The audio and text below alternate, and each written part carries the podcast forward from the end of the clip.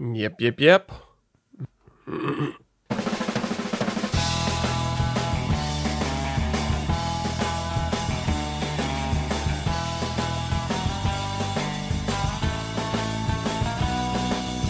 Servus und grüß euch zu Tapacast. Ich bin der Tapa und das ist mein Podcast. In dem rede ich über YouTube, die Welt und alles, was mir sonst so einfällt. Wichtigste ist auch zuerst, wir ist es weder. Haas. Super, super heiß. 32 Grad haben wir, keine Wolken am Himmel. Hochsommerlich. Sehr schön, sehr fesch. Äh, ich war letzte Woche in Riga und ich kann berichten, dass tatsächlich im Norden es köder ist als im Süden. Sommer in Riga ist ein bisschen wie Frühling oder, oder früher Herbst bei uns. Das heißt, du hast dann da so deine 20 bis 25 Grad. Es ist auf jeden Fall was ganz anderes, wieder zurückzukommen und auf einmal stehst du komplett in der eigenen Suppen, weil es so dermaßen heiß ist und einfach kein Liften geht. Genau. So, ja, gehen wir weiter. Hm. hab, hab nichts mehr dazu zum sagen. Feedback gibt es jetzt mal nicht wirklich also gehen wir gleich weiter zu was ich gerade tue. Ich vor zwei Wochen oder so habe ich ein neues Video rausgebracht. Geht es um, um die ukrainische Flagge, beziehungsweise spezifisch um die Art von ukrainischer Flagge, die nicht offiziell ist, nämlich mit dem Dreizack drauf. Und genau, da erkläre ich ein bisschen so, warum der Dreizack da oben ist. Ja, ganz eine, ganz eine interessante Story da dahinter. Ja, ansonsten äh, ist gerade in Arbeit ein bisschen ein leichteres, mehr oder weniger recherchefreies Video, das so als Nachfolger zu dem Ukraine-Video gemacht ist. Da gibt es eine Kleinigkeit, die mich bei Informationen über Flaggen immer wieder total nervt. Ja, da möchte ich dann näher drauf eingehen. Genau, gehen wir zu Publikumsfragen. Frage Nummer 1. Wie magst du es, dass du frei von der Leber wegreden kannst? Ähm, verrat ein Geheimnis kann ich nicht. Also, gerade wenn man meine normalen Videos kennt, jedes, jede Betonung, jedes Wort, jede Kleinigkeit ist aufgeschrieben und notiert, um das möglichst tight, möglichst interessant und unterhaltsam zu gestalten. Das heißt, alles, was irgendwie wichtig ist für das, wie es, wie ein Skript performt und wie es vorlese, der Inhalt sowieso ist alles hundertprozentig vorher niedergeschrieben, weil ich so einfach die besten Resultate kriege. Im Podcast ist ja genau das mein Challenge, dass ich versuche, äh, mehr oder weniger unvorbereitet über Sachen zu reden, ohne irgendwie Notes oder, oder ein Skript oder sonst irgendwas zu haben. Und es ist nicht einfach, kann ich nur sagen. Ich habe schon mal versucht, ganz am Anfang, bevor ich mit dem Podcast wirklich äh, an die Öffentlichkeit gegangen bin, äh, habe ich es einmal auf Englisch versucht, beziehungsweise mehrere Versuche sogar. Und die sind immer ziemlich in die Hosen gegangen, weil, also ich tue mir vielleicht auf Deutsch schwer, irgendwie komplett locker und unvorbereitet zum Reden. Aber auf Englisch kannst du das komplett vergessen. Also da, jeder zweite Satz wird einfach abgebrochen, weil ich nicht weiß, wie äh, weiterreden soll und weil ich mich irgendwie da in so Formulierungen verirre und dann nicht mehr weiß, wie ich rauskomme. Passiert mir auf Deutsch auch, aber auf Englisch ist es, in, auf Englisch denke ich noch langsamer irgendwie. Und dann hat das absolut keine Chance, dass da was Gescheites rauskommt. Also ganz grundsätzlich ich kann nicht frei von der Leber wegreden. Ich darf es gerne mehr kennen. Äh, ich glaube, das ist was, was sehr viel Übung braucht und was, was wirklich, ja, gar nicht so einfach ist. Also im Endeffekt, du trainierst dein ganzes Leben lang dafür und je nachdem, wie viel du redest, glaube ich, hat einen großen, macht es einen großen Unterschied, wie gut du darin bist, wie klar du deine Punkte irgendwie erklären kannst, ohne dass du ewig dafür brauchst, ohne dass du irgendwie zu, zu umständlich wirst in deine Formulierungen oder einfach zu lang zum Nachdenken brauchst im Endeffekt und das halt super fad wird zu zum Herrn. Also ja, ist, ist nach wie vor für mich so ein bisschen so eine Challenge, aber das ist auch ganz interessant am Podcast, weil das das einzige Ding ist irgendwie, wo ich dazu angehalten bin, mir mehr oder weniger eine Stunde oder so am Stück zum Reden ohne überhaupt einen Partner oder irgendwas zu haben. Aber ja, ist eine interessante Challenge auf jeden Fall und hilft, glaube ich, auch. Also wenn man das öfters macht, wird man immer besser darin, so wie man in allem besser wird, wenn man es oft macht.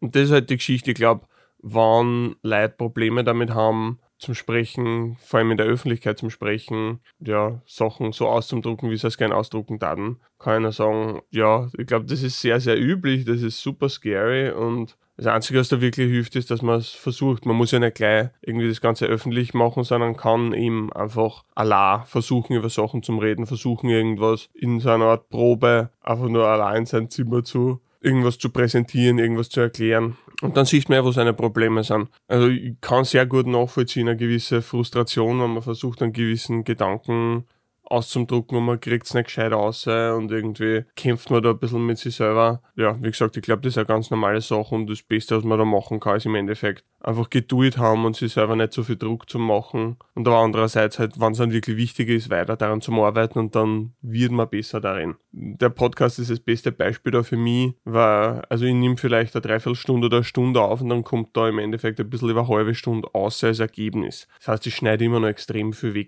Und da geht es halt nicht nur darum, das Ganze tighter zu machen, sondern auch Retakes zum Beispiel außer zum Schneiden, wo ich einfach mich verrät oder wo ich, wo ich irgendwie bei mir selber drüber stolper oder so. Das gehört irgendwie dazu. Ah ja, und was, was auch ganz gern vorkommt, ist, Sprechpausen dann zu unterbrechen durch irgendwelche Laute wie Arm oder Arm oder hm oder so was während du es machst eigentlich relativ angenehm wirkt, aber später merkst du dann eigentlich, wie störend das ist, wenn du das ganze Ding schneiden musst. Deswegen, so versuche ich einmal außer zum Schneiden. Ich meine, optimalerweise habe ich das schon vorher ausgenommen, indem ich mich beim Reden darauf konzentriere, das nicht zu machen was aber unglaublich schwierig ist. Also du musst da denken, eigentlich ist es ein Wunder, dass wir irgendwas rauskriegen, wenn wir reden. Weil wir nicht nur über das nachdenken müssen, was wir gerade sagen, sondern andererseits auch schauen müssen, wie wir es formulieren und das Ganze wirklich in einer Satzstruktur ausbringen, das dann jemand versteht. Also es ist eigentlich ein Wunder, dass wir das überhaupt so gut kennen. Ich glaube, da muss man sich nicht genieren dafür, wenn das einmal nicht so gut funktioniert.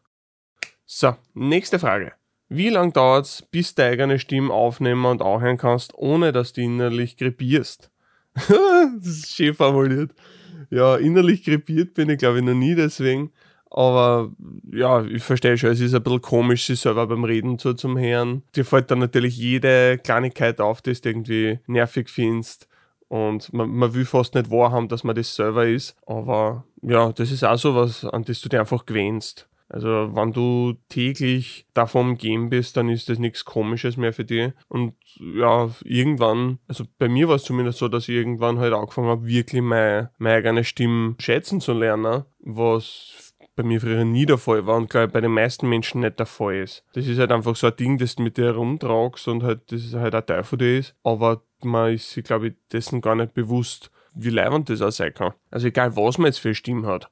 Ob das jetzt eine super, weiß nicht, irgendeine klassische Radiosprecherstimme ist oder irgendwas ein bisschen quietschiges, ein bisschen verrücktes, ein bisschen ausgefallenes. Ähm, das macht einfach so viel Persönlichkeit aus und, und ich glaube, äh, sie stundenlang mit seiner eigenen Stimme zu beschäftigen, durch einerseits Skripten üben und andererseits dann auch Zusammenschneiden von Audio-Takes und so weiter, ist eine gute Möglichkeit, sich ein bisschen mehr damit auseinanderzusetzen und zum sehen, ah, was gefällt mir daran, woran könnt ihr vielleicht ein bisschen arbeiten und aber andererseits auch zum sehen einfach, das ist eine riesige Sache, die mich ausmacht, die was ganz Besonderes ist und ja, ich glaube, das schätzen zu lernen ist, ist eine richtig gute Konsequenz aus dem Ganzen. So, dritte Frage, damit was ganz was anderes. Warum sind nur Flaschen in der Regierung? Äh, ich nehme mal an, du, du äh, sprichst die derzeitige österreichische Bundesregierung an, kann genauso aber eine Landesregierung sein, kann eine Gemeinderat sein oder sonst was. Äh, ich glaube, diese Frage trifft für alle diese Sachen immer zu, egal wo es ist und wann es ist. Es ist so eine Grundannahme, dass Leute, die eine mächtige Position beziehen, sowieso immer Sautrotteln sind und keine Ahnung haben, was dann. Und man selber kann es ja viel besser machen. Ja, ich glaube, das ist im Endeffekt eine Konsequenz einfach daraus, dass man selber als, als Staatsbürgerin, als Staatsbürger zu wenig, oder gar nicht zu wenig, aber halt relativ wenig Macht hat, was, was das tagtägliche Geschehen irgendwie angeht. Man macht sich Gedanken über politische Prozesse, über gewisse Gesetze, die beschlossen werden über allerhand Regierungsarbeit und denkt sich, wieso geht das nicht besser? Und das ist ja grundsätzlich kein blöder Gedanke, weil man will natürlich das Maximum ausholen. Man will nicht sich mit irgendeinem Mittelmaß oder weniger zufrieden geben, sondern man, man will ja, dass äh, Politik gemacht wird, die für möglichst alle positive Effekte hat. Und klar kommt es dann dazu, dass man sehr schnell frustriert ist und sagt, sind das wirklich alles solche Trotteln, dass die das nicht hinkriegen, irgendwie ein gescheites Gesetz zu beschließen. Nur die Sache ist halt, Politik ist ein ständiges Gegeneinander. Natürlich auch miteinander, aber es ist im Endeffekt hast du verschiedene Fraktionen, die sehr unterschiedliche Weltansichten haben, die sehr unterschiedliche Ansichten haben, was richtig und falsch ist. Natürlich ist es da schwierig, zu einem Konsens zu kommen, den man beschließen kann. Und nur weil sie eine Regierung bildet, das heißt, ein Mindestmaß an Konsens haben, dass sie überhaupt zusammenarbeiten wollen miteinander. Das heißt nur lange, dass sie sich bei vielen Sachen einig sind. Ja, klar war es schön, wenn das leichter geht, auch. nur sowas geht im Endeffekt nur dann leicht, wenn man einer Meinung ist oder wenn man annähernd einer Meinung ist.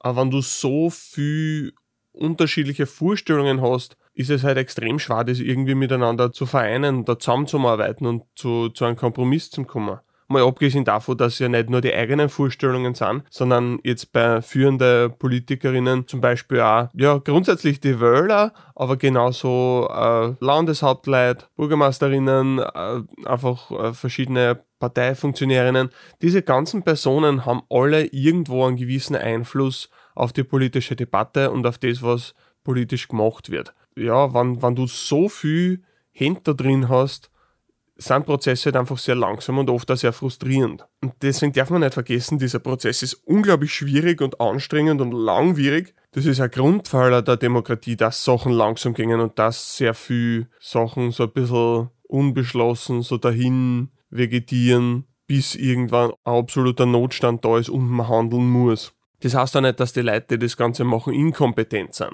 Das heißt einfach nur, dass das Leute sind, die mit einer sehr schwierigen Aufgabe zum da haben und was dann rauskommt im Endeffekt, ist Resultat vom politischen System. Das ist nicht, weil die Leute alle deppert sind.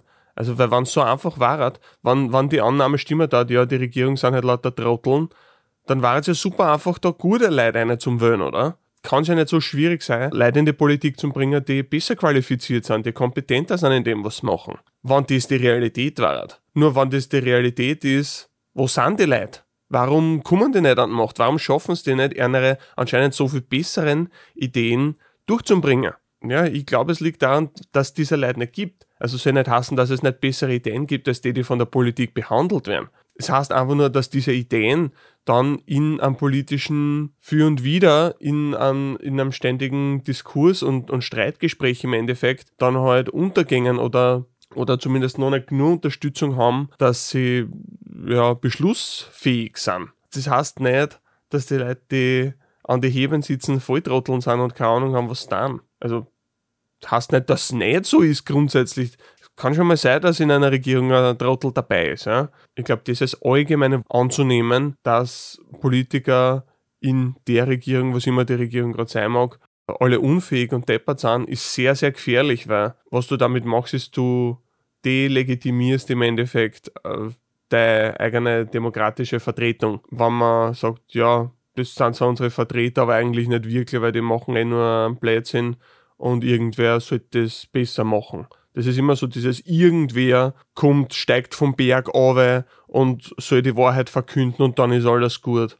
Ja, es ist eine sehr nette Vorstellung, aber so funktioniert das nicht immer wenn es solche Persönlichkeiten gibt, ist es dann noch viel, viel schlimmer als vorher. Also da mir mit solchen Aussagen und solche Vorstellungen dann doch ein bisschen zurückhalten und ja, stattdessen mich darauf konzentrieren, was kann man besser machen. Ja, sie für die Sachen einzusetzen, die die Politik besser machen, dann das politische System besser machen, dann das war eine sinnvolle Nutzung seiner Zeit. Wenn man einfach sagt, alles an Trotteln, dann mag das an vielleicht ein ganz gutes, warmes Gefühl geben im Bauchal, aber viel bringen tut es halt eigentlich nicht, sondern schadet eigentlich im dem gesamten politischen Prozess. So, äh, das war's mit den Fragen. Jetzt gehen wir zum Hauptthema, nämlich österreichische Staatsbürgerschaft. Wann sollte man es kriegen? Ähm, ich habe schon mal ein Video über das Ganze gemacht, wie schwierig es im Endeffekt ist, die österreichische Staatsbürgerschaft zu kriegen. Und die politische Debatte geht ja sehr oft in die Richtung, die österreichische Staatsbürgerschaft ist ein absolutes Privileg und man muss es verdienen, man muss etwas dafür leisten, um es zu kriegen.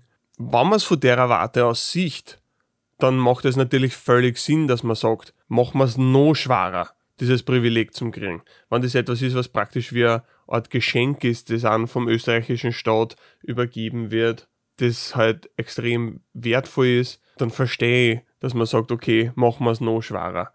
Nur, das ist, glaube ich, eine komplett falsche Sichtweise von dem Konzept Staatsbürgerschaft.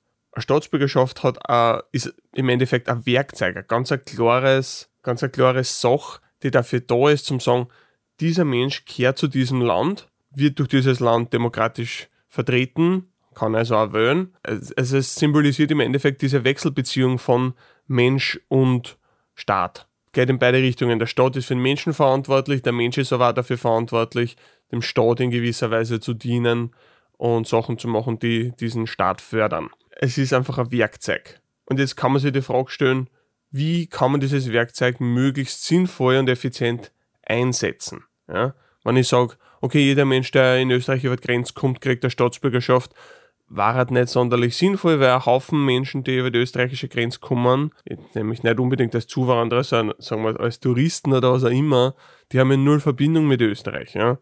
Die haben weder irgendein Zugehörigkeitsgefühl, noch wohnen sie da, noch arbeiten sie da. Warum sollten die da die Staatsbürgerschaft kriegen? Ne? War, halt, war halt kompletter Blödsinn. Andererseits ist es aber auch sehr, sehr schwierig und, und schlecht meiner Meinung nach zum sagen, okay, machen wir es komplett unmöglich, die Staatsbürgerschaft zu kriegen. Die, die schon die Staatsbürgerschaft haben, super, leiwand, äh, genießt es und alle anderen, die es nicht haben, nur haben es halt nicht ich gehabt, schade. Also beide Ansätze waren ziemlich destruktiv. Also gerade in einem Land wie Österreich zum Beispiel, wir haben eine Geburtenrate, die unter der Sterberate liegt. Das bedeutet, dass wir weniger werden mit der Zeit. Das ist jetzt nicht grundsätzlich ein, ein Riesenproblem, weil dann sind halt weniger Leute in dem Land. Es wird aber insofern ein Problem, als du dann, äh, dass du dann ein Ungleichgewicht hast, arbeitsfähige Population im Gegensatz zu denen, die in Pension sind. Für eine Zeit lang, wenn du einen demografischen Wandel hast, können, können andere Sachen sein, dass wir zu wenig Beschäftigte in, in einem bestimmten Wirtschaftssektor haben. Allerhand Geschichten. Und Zuwanderung kann bei diesen Sachen helfen. Zuwanderung ist weder was grundsätzlich Gutes noch was grundsätzlich Schlechtes. Zuwanderung ist einfach nur eine weitere Möglichkeit für einen Staat mit gewissen Problemen einerseits umzugehen und sie andererseits auch gewisse Vorteile zum Sichern und aber andererseits musst du auch, hast du einen gewissen Aufwand in monetärer Form, in Form von ähm, möglicherweise soziale Spannungen, äh, Verständigungsprobleme, wenn jemand nicht die Landessprache spricht, diese ganzen Geschichten. Ja. Das ist einfach ein Abtausch von zwei verschiedenen Sachen. Du musst was investieren als Staat, dafür kriegst du auch was zurück. Wenn wir das jetzt aber aus der Perspektive von einer Person sehen, dann geht das natürlich genau in dieselbe Richtung. Also, wenn ich in ein anderes Land auswandere, muss ich natürlich eine gewisse Leistung dafür bringen, muss ich etwas investieren von meiner Zeit und mehr oder weniger von meiner Lebensplanung, weil, ich meine, einfach so Wohnort wechseln ist ja jetzt nicht so easy, da ist, das ist ja sehr aufwendig, da ist viel damit verbunden. Ne? Das allein sind schon Investitionen. Dann die Sprachlerner, äh, sehr neue Haken suchen in einem anderen Land oder so.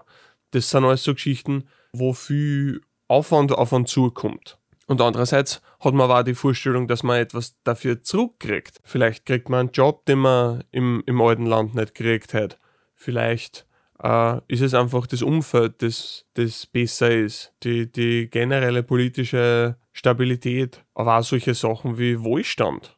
Du hast einen gewissen Aufwand, du hast einen gewissen Payoff. Jetzt, wenn der österreichische Staat aber hergeht und sagt, wir machen es zu schwierig, die Staatsbürgerschaft zu kriegen, dann kann man dieses Werkzeug Migration nicht mehr nutzen. Dann bleibt das völlig liegen. Jetzt kann man sagen, okay, brauchen wir eh nicht, whatever. Aber nochmal, wenn man Migration richtig nutzt, ist es ein Vorteil. Und zwar nicht nur für ein Land, sondern ist es eine Win-Win-Situation für den Staat und für die Person, die äh, immigriert ist. Also es kann für beide Seiten Vorteile bringen wenn man es richtig angeht. Und diese, das wird, glaube ich, in dieser ganzen Debatte immer völlig vergessen um die Staatsbürgerschaft. Du musst einfach eine Lösung finden, die möglichst für alle hilfreich ist. Und wenn ich jetzt zum Beispiel sage, wie in Österreich üblich, äh, also die frühestmögliche Chance auf eine Staatsbürgerschaft ist nach sechs Jahren in Österreich. Das ist das Schnellste, was geht. Schneller ist nicht möglich. Jetzt möge man sich nur mal vorstellen, man lebt in einem Land, man hat eine Arbeitsbewilligung, man hat eine Aufenthaltsbewilligung, diese ganzen Geschichten,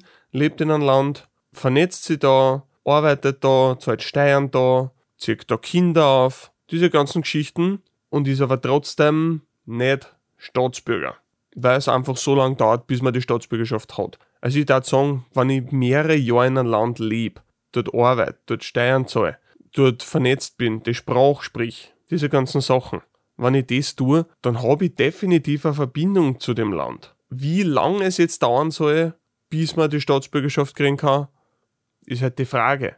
Ich darf aber halt sagen, weiß ich nicht, zehn Jahre oder was, sind eine sehr, sehr lange Zeit für sowas. Man geht ein unglaubliches Risiko damit ein, dass man in ein anderes Land zieht. Also, wenn man zum Beispiel Aufenthaltsbewilligung hat, nur weil man einen bestimmten Job hat. Was ist, wenn man den Job verliert? Was ist, wenn an der Arbeitgeber versucht, äh, unter Druck zu setzen, vielleicht an super schlecht zahlt und, oder generell schlechte Arbeitsbedingungen herrschen, was auch immer, weil der Arbeitgeber ganz genau weiß, wann du deinen Job verlierst, musst du gehen dann kannst du dein gesamtes Leben, das du dir da aufgebaut hast, wieder abbrechen. Kannst wieder zurück und bist, hast mehr oder weniger ein paar Jahre verloren. Diese Sachen darf man nicht vergessen, was für Drucksituationen da herrschen. Und da geht es nicht nur um Arbeit, da geht es auch um so Sachen wie, du kannst generell, wenn du nur eine begrenzte Aufenthaltsbewilligung hast in einem Land, wie sollst du langfristig dir etwas aufbauen, wenn du jederzeit oder halt nach einer gewissen Frist möglicherweise das Land verlassen musst. Also das muss man sich auch mal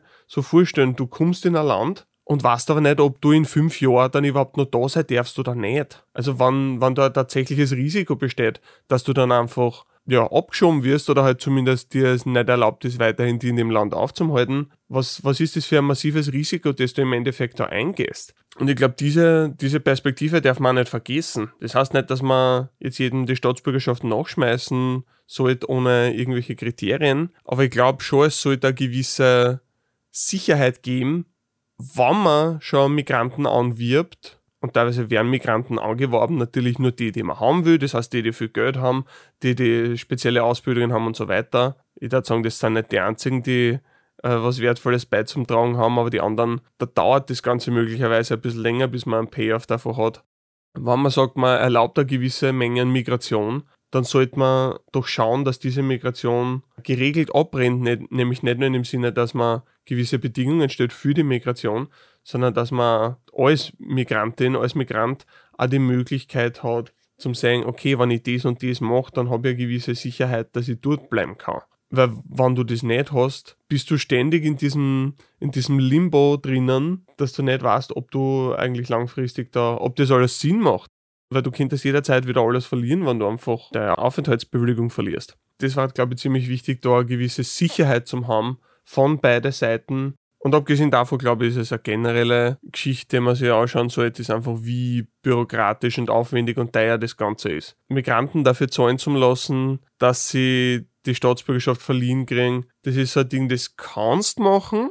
Und natürlich spart der Staat damit ein bisschen Geld, aber andererseits macht der Staat sich selber da eine viel höhere Hürde als notwendig, damit diese Migranten ja legitime Staatsbürger werden. Man darf nicht vergessen, der Staat hat ja auch einen Schaden dadurch, dass Menschen da leben, die nicht die Staatsbürgerschaft haben. Das ist ja nicht ein Vorteil. Wenn man Staatsbürgerschaft immer als dieses Privileg sieht, dann führt das dazu, dass du im Endeffekt dann so geizig mit deiner Staatsbürgerschaft bist, dass du einen Haufen Leute da hast, die in jeder Form integriert werden und aber trotzdem nicht die Staatsbürgerschaft haben und nicht demokratisch vertreten werden, also nicht wählen können und wahrscheinlich dann auch nicht ein gewisses Zugehörigkeitsgefühl haben, wenn sie nicht einmal einen Pass kriegen von dem Land. Und, und jede bürokratische Hürde macht das Ganze noch schwieriger. Es, es gibt keinen Grund für solche bürokratischen Hürden, außer wenn man kein Interesse daran hat, die Staatsbürgerschaft zu verleihen. Ich denke halt, dass bürokratische Blockaden nicht wirklich sinnvoll sind, wenn man eine gewisse geregelte Migration in ein Land ermöglichen will. Wann das unser beschlossenes Ziel ist, als österreichischer Staat, dass wir geregelte Migration ermöglichen, dann sollte man schauen, dass diese Migration in, in jedem Aspekt dann so unbürokratisch ist, dass man nicht unnötig Leute abschreckt, die man eigentlich eh da haben will. Wenn ich die Leute haben will, warum mache ich es einer dann andererseits so schwer, dass sie sich da voll integrieren und die Staatsbürgerschaft kriegen? So, kommen wir zum lieben Geld. Diesmal reden wir über Adblocker. Was halte ich eigentlich für Adblocker? Ich als YouTube-Mensch äh, verdiene natürlich Geld damit, dass Menschen Werbung sehen, vor, nach, in meinem Video irgendwo zwischendrin. Die YouTube-Existenz ist im Endeffekt nicht wirklich möglich ohne Werbung. Jetzt müsste mir ja als davon abhängiger Mensch natürlich ein Adblocker ziemlich am Arsch gehen. Dann aber nicht. Und das hat einen ganz einfachen Grund.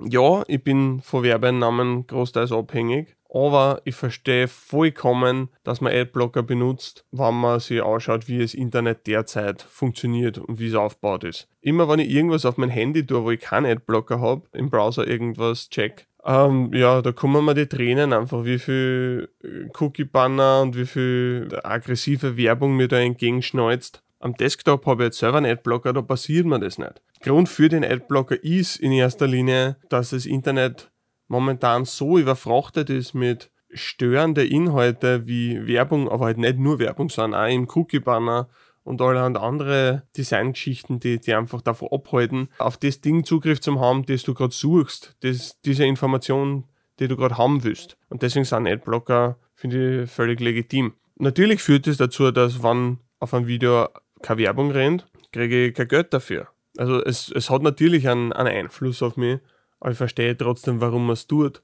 Man sollte halt schon wissen, dass wenn man Adblocker benutzt, man es generell schwieriger macht, die Inhalte, auf die man zugreifen will, zukünftig weiterhin finanzierbar zu machen.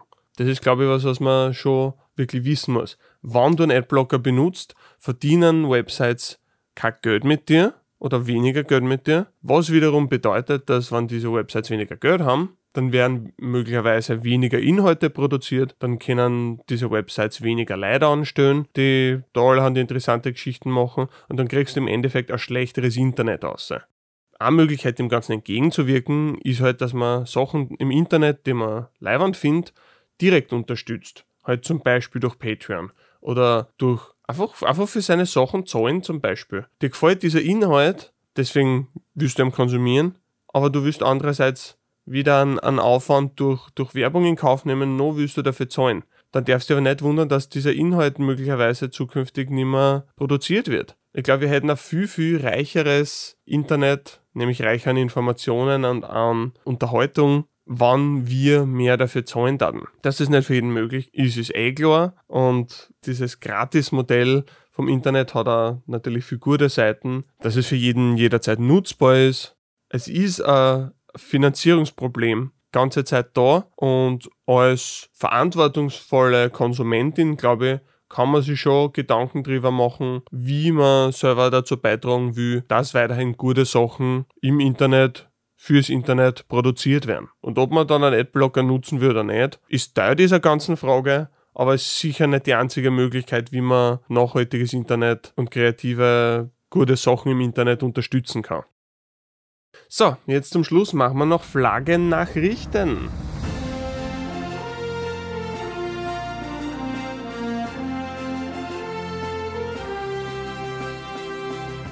Nämlich, so ein bisschen als Verlängerung von meinem letzten Video, geht es um die Flagge der Ukraine. Diesmal wieder mit Dreizack, nämlich äh, geht es für mich spezifisch darum, da hat es diesen Vorfall gegeben, der im Video auch vorkommt, von der Black Sea Conference, also das ist so, so Gruppen ums Schwarze Meer liegender Länder. Da sind halt unter anderem die Ukraine und Russland dabei und auch die Türkei und, und diese Länder haben halt diese Vereinigung, um halt glaube in erster Linie wirtschaftlich zu kooperieren. Und da hat es halt diesen Vorfall gegeben, dass während der, der Ukraine-Krieg schon gerannt ist, ja, hat es eine weitere Konferenz gegeben in der Türkei. Und es waren Diplomaten aus Russland und der Ukraine dort. Ich weiß nicht, irgendeine Frau da ein Interview gegeben und dann ist dort der ukrainische Delegierter mit Ukraine-Flagge, mit Dreizack natürlich auch, hat sie dort hinter zugestellt und hat praktisch die Flagge in die Kamera gehalten. Jetzt ist es aber dabei nicht geblieben, sondern ein russischer Diplomat hat das Ganze gesehen und hat dem Havre mit der ukrainischen Flagge die Flagge wegzahlt und ist damit einfach abgerauscht und hat sich gedacht, ha, so,